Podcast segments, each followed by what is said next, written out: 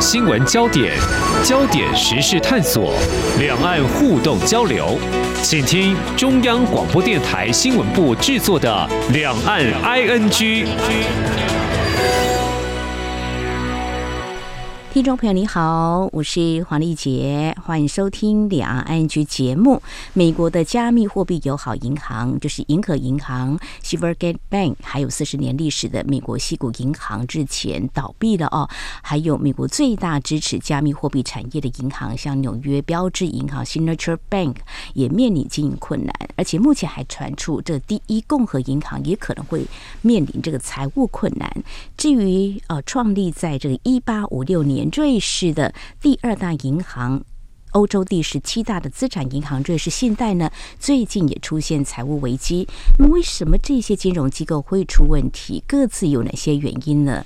我想，在全球经济因为通膨导致许多国家升息，当然也造成经济衰退之际呢，引发金融市场关注，是不是可能会出现所谓的系统性危机？又会牵动哪些层面呢？也许我们会想，诶，一些企业。跟就业恐怕是难以幸免，还有扩企层面到底又会多大？我们今天邀请大江大学财务金融系教授聂建中特别来解析探讨，非常欢迎聂教授，你好。好，丽姐主持人，还有各位听众，大家好。好，我们就一一诊断好不好？好，刚刚我们有念出顺序，就从这银河银行，它到底出了什么样的问题？它。一九八八年成立，二零一三年正式进军这个加密产业。它的产品大概分借贷啦、即时支付系统等等，还有这个稳定币哦，这些有些都还蛮新的哦。那最近这一波，它到底出现什么样的危机？没有办法很快的做好危机处理。OK，我觉得它这个银行还比较小了哈。那当然，我觉得是它支持的产业有问题，然后正好碰到了这几年我讲几只黑天鹅出现之后，那么当市场产生了巨变，那也就是。呃，他的这个融资方案，这个借钱的这一方，还有他存钱这一方呢，他们在资金流上出现了一些断层。其实每一家都是这样，这就是最后讲起来就是一个流动性的问题了。当他钱，你看他在投资，你看这几家哈，你刚刚我想一家一家讲这个呃就太细了，我想大概讲一下，就是说第一个 Silvergate 哈，你说在在支付呃金融科技或者这个加密货币这一块，那第二家呢，矽谷银行这个是好像爆雷大家最注意的这个哈 SBB，那 SVB 呢，它主要也是一个所谓的投资新创的公司。因为它的地点就在矽谷嘛，哈，是它投资一些生技，还有一些新创科技，哈。那么当然后来又出现一个在东岸的，哈，那个是纽约的 Signature 了，哈，Bank。那大家也知道，呃，Signature Bank 是比较有名的所谓的加密货币友好银行、友善银行。我们讲矽谷银行就把它当做是新创公司的友友善银行这样子，哈。这些都有一些特殊的所谓融资的一些呃目标。那这些借贷组呢，实际上呢都是他们看好，好像有未来的。比如加密货币之前不是那个当数字货币出来的时候，大家对它非常看好。然后一样的那个新创科技，很多大家也知道，这个新创科技呃走对方向就是被翻，那就是很赚钱嘛哈。所以呢，当然他们看好这样的银行，而且过去呢一些的商银专门对这些比较特殊的呃银行做这么友善的其实不多，所以他们等于可以拿到比较大的利息，就借贷户，所以他们就做了比较有一些特殊。呃，这标的的一些这个融资方就这样。那这一次我觉得跟这个呃，我讲黑天鹅有关，就是这一阵子走来哈，嗯，当过去这些银行呢在经营还很良善的时候，当然会有很多存款户对他们有信心，尤其他们投资的标的，不管加密货币或者新创公司，这个存款户认为哎，不一有它非常好啊，所以当时的存款户都是远大于这个呃放款的部分的，也就是资金流呢会有很大的一个，他们叫负债，就是欠这个存款户钱。是，那银行是负债方嘛，好，一般产生是这个呃借贷方，它负债方的话。他的多余的钱呢，他不可能 parking 在银行，他一定要做一些运用。嗯，那其实像呃最有名这个戏骨，就是后来就发生了，其实不止这一家了，很多都会做这样动作。只要你有比较多的钱，你就会去做其他的投资，赚其他的利差。嗯，那我想在这个呃升息之前哈，也就是呃通膨，然后加上升息之前，那么因为这有这样的一个差额，就是它负债的量较大，就存款户的钱比较多，是就会拿去。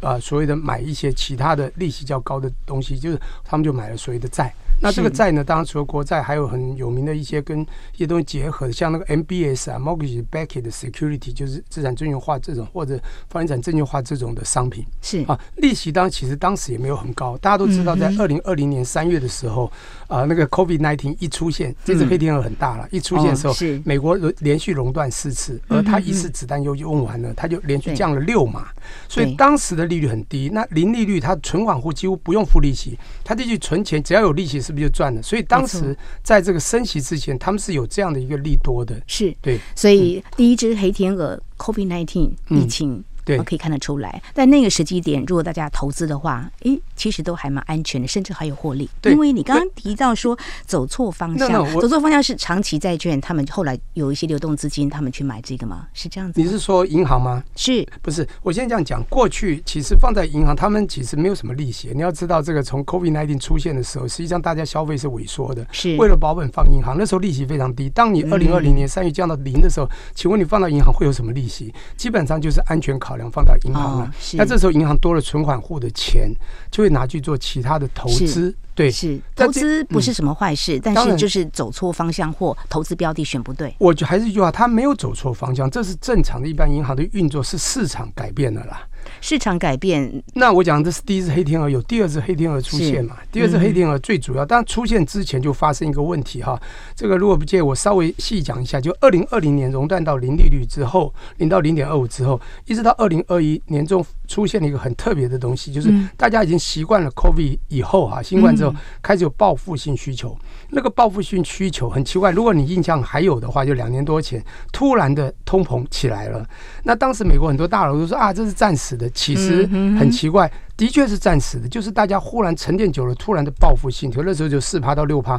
嗯，我讲美国这个地方哈，那带动了全世界的通膨，在半年内都还好，结果隔年又发生另外一只大黑天鹅，就是二月二十四号俄乌开战，俄乌战争，对你造成人员、造成粮仓，所有都涨价哈。那当然不管核心物价或者总和的物价，全部都大涨。那这时候全球的通膨造成美国开始反向的做所谓的升息动作，嗯，而这一升到现在升了十八嘛，所以从二零二二年开始，从一码、两码、三码、三码、三码、三码、两码、一码，总共十八码，对，就升到了四点五到四点七五这样的一个突然的升息。那对之前买债，他没有投资方向错，买债就大亏了。是因为殖利率，我们讲说买债是看殖利率，殖利率会在通膨末端之前的时候，它会到高点。那也就是它刚好这段时间可能是值率最高的时候，那它债券是最低的，因为债券和值率成反比。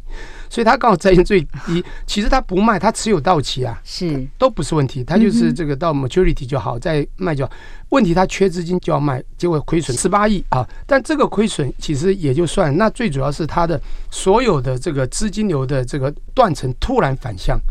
你记得我刚刚讲的时候，在通膨之前产生利息升息之前，它是存款户较多的嘛？嗯，大家觉得安全对不对？即便林立学也愿意。是，结果呢，它出现了好几个问题，包括。呃，他投的是新创公司。二零二二年、二零二一年啊，这几年都出现了类似的事情，就是整个市场不好。新创科技其实在这个疫情期间也比较受创。那这些新创科技的时候，你在投，包括加密货币，那我讲这个女也是因为最近出现几个问题，大家知道吗？在 FTX 这种问题，他们就产生了他们投资的标的。我想生技好了，你讲生技新创，它是烧钱哈，一直烧，但不一定赚钱哦，而且或者看在未来赚钱。那当你短暂不能还钱，它就会有一些资金紧俏。那这时候都还没有问题，只要存款户钱丢过就好，或者其他的资金池能够变现就好。重点就是，其实他们的大股东在之前就发现了。其实这个有一个呃，是大家没有注意，一个大股东他出多他持股，但我觉得他有合法申报，因为大家可能不会去注意股东权益表。或者现金流量表，我觉得这两个出问题。大家只看资产负债表、损益表啊，他还有两千亿资产，绝对没问题。其实有股东出脱，股东出脱合法申报可以，但表示他可能对这个自己银行都没信心了。嗯，这个信心就带动其他人的问题。但刚开始大家没人注意，可是到三月八号的时候呢，你就会发现，哎，他开始发现很多人开始提款。那提款呢？当然，这个大家对他就是不管从哪一个角度，对啊，就是你说大股东的问题，或者部分人是比较 inside 比较内线人士知道，就会慢慢提走。就有一天三月八就提四百多亿，他钱当然不够，这个资产两千亿应该是没问题的。是，结果他要去做两个动作啊。第一个卖债就发现哇，卖两百多要亏了十八亿哦，很惨。第二个呢，就是做 SPO，就是所谓的现金增资啊。才发现好难的，四十八小时根本挣不到。那这个呢，等于他自己爆雷，告诉人家说我们缺钱了，就一下倒了。所以这样的动作其实会引发市场的恐慌，就是信心，市场的力量太大。我觉得金融市场的信心很特别的，因为它是很多散户、散民集结成的，就积沙成塔了。是，一旦有一个影子出现，大家就去 bank run，就是挤兑。嗯，实际上这个就是一个很有名的那种感觉，就是 bank run 的感觉，你不觉得吗？各个国家都会这样子嘛。之前在节目当中，我们谈到像中国的村镇银行，好像也是嘛。当然，当然，是是是。那我你刚刚提到几个点，我想进一步请教教授，就是说，其实这个新创公司，呃，一般的投资客户哦，应该是会有点信心，但是在疫情期间显得非常的脆弱，就是因为疫情大家不消费了，可能就是这样子的看好的呃信心就会被摧毁，是这样子吗？没错。我还必须讲一下，这个其实银行的跟投资是两回事。银行是借贷方，银行是在我们这边叫间接金融。不过欧洲体系是另外一回事。我们如果在谈瑞信是另外，瑞信因为欧洲银行是 Universal Banking System，它是一个全方位的银行体系。美国是 Partial Banking System，那不太一样。嗯，也就是它比较不容许它的实际上证券就直接间接金融是比较规范、比较分开的啦。哈，这个所以经济分离的，那也就是它应该不能叫做投资，应该说它借贷方属于新创公司。那新创公司，我刚刚讲烧钱比较会 delay 还钱，这是流动性问题嘛？就 cash inflow 资金应流入部分减少。是。那当它减少的时候，那如果啊大股东也出脱，或他有现金增资，告诉大家我现在需要钱，所有的小民存款户一紧张。Cash outflow 增加，就是资金流出增加，一流出很多，左右手一夹杂，它就会缺钱。那你不管用什么方式，如果短期弄不进钱，你就必须倒闭，这是很可怕的。所以你看，买债是一个长期持有，是人民提钱是可以一天提的很多，没错没错，这就是问题啊。嗯，我比较纳闷的还有一点就是说，其实美国在去年就是大幅升息嘛，哈，光是去年就有十七嘛，哈，对对对，这个在市场上的消息。早就大家都知道了，不是吗？难道他们这些银行不会预做准备吗？不是，这个让人家好奇。升息对，如果没有买太多债的银行，其实。从我角度是好事，不是还好。我本身在银行当董事很久，所以关谷董事，呃，关谷银行这个经营者的判断是有点失准哦，就是没有料想到在去年就是一个有人说形容暴力升息，就是升的幅度这么的大。从某个角度，它小暴力了，它跟那个沃克在一九七九年在在八一八的时候，那不能相比啊，那个时候到 二十趴，那你觉得这个才四点多趴啊？不管怎么说，而且我们在这个二十二、十一世纪交界的时候，过去都是六点五趴起跳的。嗯哼，现在这个是因为从零或者一趴来。比当就比较高哈，那不管怎么说，因为这次的确升十八码到四点五，这的确也是多了哈。嗯哼，那这个是一个太突然变化，但是我必须说明哈，从银行角度哈，我们在关谷当董事知道，你今天只要升息，其实对它的 spread 就是。呃，这个贷款利差其实它反而这个价差是比较会有大多，嗯，那它其实如果量是一样，它反而更赚钱，P 乘 Q 嘛，就价值乘量，就是它的 profit 就是反而赚钱。还有这次其实很多人都错误解读，我看到的，这是我看到很多一开始包括第一天呢，三月八号就有学生传给我说，哎呀，这家银行出问题，老师那一个博士生传的会不会倒啊？我说不至于，呃，他说会不会有雷曼兄弟啊？都有人在讲，我说不至于，不，这家会不会倒是另外一回事，嗯，接管或倒都有可能，但是是。个别因素，我说不会系统风险，不会雷曼兄弟。嗯，但是我又看到很多媒体在讲啊，雷曼兄弟事件发生了，两件发生，大家很害怕，这个阴影还没有。我就第一个想，不对呀、啊。嗯、那我跟你讲，为什么觉得不对？你可以从某个角度说，它是的确是一个系统因素。嗯，什么系统因素？就通膨造成的利息急升，那使得这些有过多买债，它的资产减损。它没有 realize，但是它还是资产减损。嗯哼，这样子造成的确它看起来损失哈，但也不是每家银行都这样嘛哈，所以它不是一个。呃，所谓的系统因素，但它造成的是个别银行的风险，这是 unique 的这个 risk，它并不是一个系统银行，所以这个个别银行的风险不会造成所谓的 systematic risk，造成系统风险。所以我认为不是雷曼兄弟概念。那有人就说啊，左边养了，右边也养了，上有可能会引发，就开始 signature 的问题拿出来，什么都拿出来，甚至连黑石投资亏了不属于银行业的也拿出来说，哇，现在金融业惨了。当然瑞信又被他拿出来。但是我都觉得都是个别因素。但瑞士信贷银行它的状况又是怎么样？它也是接受新创吗？应该不太一样。不一样，不一样嘛。对，我先讲一下瑞士啊，因为它是一个大投行的，算是投行界，它有点是直接金融、间接金融都有。因为我刚刚讲了，欧欧的体系不太一样。嗯，瑞士在国际间是非常有名，它远高于我们谁听过 SVB？说不好听，除非你西武的人。但是瑞信或者瑞士银行，瑞银是国家的，瑞士那就国家央行。瑞信是一个非常稳健早期的。哦，那多久了？一八五六年成立，是这是一个很早期的大银行，一百六十六年了。我说一下，一百六六六七年，这个大银行曾经在这个投资银行里面都名列在前十大的哈。嗯，这么一个资产大到这个，当比西谷多很多的，却出问题。那我必须说明，因为它的执行业务并不是新创，它是以做投资银行、做私财富管理、做私人银行的角度啦。嗯嗯，那还是都是流动性的问题了。是，其实出问题的问题，其实都一定会有一个 clue，有一个最开始的点火的种。其实他之前就有一些属于各自的一些其他问题，我们先不管，就被人家评级过。后来他有一些这个并购案啊，就是他这个支持的一些公司并购，像一个叫 Greece Deal，据我所知道的资讯呢，好像就有一些不顺。那不顺之后呢，他们这个财报上呢又没有很明显揭露。后来呢，会计师就发觉不对，就在里面弄了一个否定的一个这个意见。你知道，会计师如果不太敢跟你先和他给否定，你就有问题了。这个问题马上就出现了，大家对他的信心。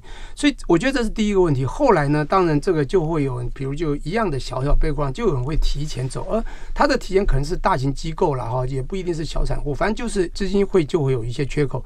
然后当然他需要一些融资进来，但是最大的股东。是谁？沙特，沙特的银行嘛，是总裁马上说：“no，我们不会是 来让你纾困啊！”哇，那惨！马上否决，就出现大问题了。是这样，这个问题就出现了第三个问题。如果你上网爬问，可以知道，就是市场信心马上跟上了。是，市场就对这个风险隐忧马上跟上，然后就马上出问题嘛，就这样，这都是流动性。不过目前瑞士就政府方面，就是瑞士银行可能会来处理吧？不是可能，我们也有关注说到底会怎么样。当然，今天早上一早你会消息，好像瑞银嘛，他原来就是说部分接收或全部接收，或者另类再找别的，怎么等等一些方案，最后就是全部接收。就是会处理，不会让他倒嘛？哈，应该不会，不会，不会了哈。大部分金融机构都是，即便小的都，我们不能说大到就 too big to fail，大到不可让它倒，小的也。尽量不让它，因为金融太敏感了，太敏感了哈。因为你一个就算小的，你的存款户是很多，是你就算再小，你也很多上千上万的投资户，所以不可以随便倒。老师讲这些话，让我想到多年前我们的财政部长邱正雄，他说那时候我们一些金融机构出问题，他说不能够倒哇。市场上有另外一种声音，怎么经营不善？这样子为什么不能倒呢？这两极说法，因为讲不好听，银行要被保护，银行的存户也更要被保护。嗯，那这个银行的经营有它的很容易出现风险，像我刚刚讲的这几个，嗯，即便顺的时候呢，好又赚钱，然后存款会又多钱，都还可以做转投资。可是当你我们讲 background 一挤兑的时候，它是马上可以一系倒闭。你可以让银行这样子吗？如果你容许这样子的话，那太多金融机构都会出问题，而且散户就没有人敢去放银行，所以从以前到现在都会被保护。当然，我现在就要讲一下，就是银行的存款户哦，实际上。都会有被一种像台湾叫中央存保公司啊，美国是 FDIC 啊，Federal Deposit Insurance Corporation 呢，会有保险。但是你不要以为全保哦，虽然拜登讲说什么都会保障，他通常是保障小额的投资人。像美国据我所知，好像是保这个二十五万美金以内。对对。但你如果大型的哦，它也没办法。嗯哼。大陆也是啊，好像每个地方都是，这是合法的。你说大型的机构的钱要 parking 到银行，其实他们反而比较痛苦，利率也比较低的。是。所以他们就必须分散或者怎么样。好，非常谢谢啊！淡江大学财务金融系教授聂建中，在我们节目前半阶段呢，为我们非常专业的解析。最近有几家银行，美国至少三家或四家的银行财务都出现了一些问题，到底有哪些原因？还有瑞士信贷呢，也面临财务困难，因为是最大的股东，他在这关键时刻的时候，他不把钱拿进去哈。这个当然也有一些问题，有时间再来请教老师哈。那刚刚你已经谈得很清楚，不会像二零零八年雷曼兄。弟那种呃系统性的危机风险会出现，倒是呢冲击的层面或多或少会有吧，因为我们台湾官方也是按照我们该有的规定，媒体也会追问我们到底可能会有哪些风险破险，大概就是嗯，就是现在好像两千多亿嘛，大概三千亿左右，这是官方的数字我所看到的哦。那对于美国这几个比较小规模的银行，大概有至少四亿左右了哈。那这个部分的话。当然，我们相信我们金融系统还有我们的国家方面会来做一些因应跟处理。在前两天，我们的主计长呢，就是朱泽民就说，也不会修改我们的经济成长率了。到底会不会有什么影响？可能后续还要观察。至于中国大陆部分，我们也想请老师来帮我们观察一下，因为中国大陆这几年就是在民营企业，他们也非常奖励，就是有科技创新嘛。那刚刚提到就科。既创新，像美国的这几家的这个银行啊，当然我想呢，会不会也有中国大陆的一些企业，可能也跟他们会有所就是投资或相关的影响？那是不是会有一些这方面的冲击呢？这个待会我讲这一块，那我先讲。刚才你也讲到了，说我强调它不是一个系统风险。我必须说，这次和雷曼兄弟那时候的确不同。嗯，我先讲三个主要的理由。第一个，当时就是的确是它不止一家投行，是连从 Bear Stearns 一直到 Lynch 到这个 Lehman Brothers 在九月十五号嘛 Lynch 在两千零五年就发生问题，在两千零八年三月。美国 Fed 才找 JP Morgan 算是呃重整它，然后等于并入 JP Morgan 等等一系列下，你会发觉每一家都出问题。那当时他们是做连接的债，就是结构债，是给所有的普民、所有的放贷的人，就是次贷的人物，那叫 CDO。后来又去 Swap 叫 CDS 啊，credit 这个 Default System，呃那个 Swap 这个呢就造成了随时连接到整个系统都出问题，而且他们再保给 AIG 等等。这个就是系 systematic risk 系统风险，这一次就是 non-systematic 不是哈，我刚刚强调。是。第二是当时的资本是不适足的，美国即便用了快七千亿进去，甚至房地美、房利美都出问题，也挹注了一千八百亿，AIG 也丢了一千多亿给他，就是资本后来整个不世足。这一次资本并没有不世足。但最后一个我要讲就是，因为我很严肃的讲说，这不是雷曼兄弟的版本，就是说第三是可控不可控，当时真的不可控了。它太多连锁，而且国家不可能就产生了海啸。这次其实都可控，最少现在可控。当整个大市场利息升息因素还是存在，但是它可控，所以美国连业人都说，我们也不会去挹注它资金，表示它可控到连钱不给都可以控制，你就知道没有那么严重。不过它不是不严重。哈，那刚才主任提到这个，包括我们台湾也好，或者中国也好，其实我你刚讲了一个很重要的是，在我们这个财经里面哈，讲那个。曝险的叫 exposure，这是非常重要一个术语哈。所以这个当然我们的这个国家这个金管或怎么样，一定要把它这个破险部位啊，到底有多少要找出来，这很重要。所以这就是有破险才会有风险嘛，就讲没有破险你风什么险？你就没有在那个风险之下，对不对？好，你躲在房子里面，雨就下不到，就很安全。现在一个重点就是，其实我觉得就要看大家到底买多少债啊，或这样。像比如我认为了哈，像保险公司搞不好破险会比较多，这是我认为。他可能他一样嘛，他太多存款户的钱，那他的买房地产。等等也会被设限，所以也有可能买这样的一个债的话，就有可能会有随着资产减损的隐忧啦。这个是我觉得就是破险部位的多少。好，那你刚刚讲到这个，我们讲我们的对岸哈，中国大陆，那是不是因为好像也有一些文献讲到，好像有一些受到影响？是，基本上你说从哪里影响？基本上你如果说把这个银行的倒闭来牵扯到他们新创或科技的影响，我觉得是两回事。可是呢，会不会影响是？因为这个银行是投新创，嗯，那这个在大陆有很多，在这几年呢、啊，这个呃电子科技起飞、金融科技起飞之下哈，中国的确钱也多了嘛，富豪也很多，其实他们投资了非常多国际的各种的资产，但包括银行要连接的话，应该就是这些，应该多多少少都像，比如西谷银行是不是这个？我没有去抽丝剥茧啊，里面的背呃这个背光就是他们的背景里面是不是也有这个中国的资金等等的？我觉得会损失，应该就是。如果他们在银行里面有一些资金，比如讲吧，你在银行买股票，等于你就是他的。主要的股东嘛，不是吗？那这样的呃富豪，他可能光股价跌了，不就亏了吗？即便你不是经营者，对不对？嗯，所以我觉得会受伤，应该是从这个角面讲吧。没错，对你说他哪有什么直接投呃其他投资？而且新创他们借贷给新创跟他有什么关系？那顶多是说这几年如果这种银行倒了，未来你在弃股的新创要借钱会产生融资的困难。困难是那中国大陆大家都在看今年的经济是不是会慢慢复苏嘛？哈，如果呃中国大陆它还是会持续来啊支持，就是中小企业或是科技创新的企业，呃，这个是不是会有一点点的连接相关的冲击？我们也会持续来观察。那么最后呢，就是要看，刚其实教授你已经提到了，就是过去一整年，包括在今年以来，美国的联准会哇，已经有多次升息，这升息的利率呢，已经上升了十八码这么多，那很快的。在未来这一两天，他们可能又会有这样的动作。原本市场预期大概还是会升息，但是升息幅度不会像去年这么的高。那这一次呢，大家都在想说，是不是因为就是因为你升息的太暴力了，有点小暴力的升息，所以造成这些银行撑不住了？那现在会不会稍微缩手一下？嗯，老师你会怎么来看？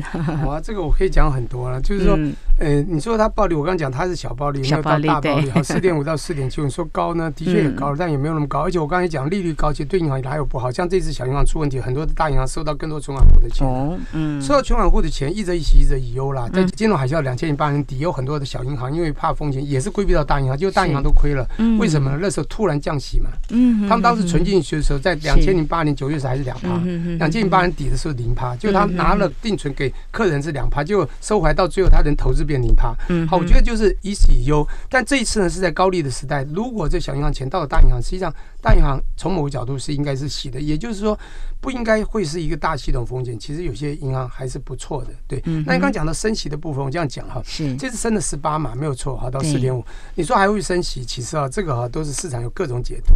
我犹记得哈，一月升的那一次，他们一季是升两次嘛，那明后天就是他们这个 Fed 开会，我们台湾是后天啊，呃，明天我们就会见真章。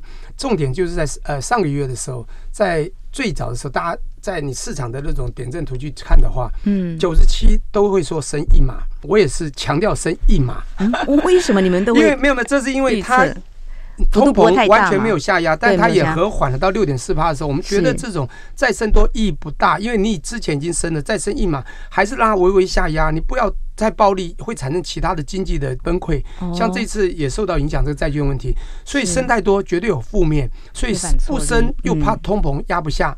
那后来在三月七号，那个 Powell 不是在那个参议院的一个会议嘛，金融这个监督委员会讲了一句话吗？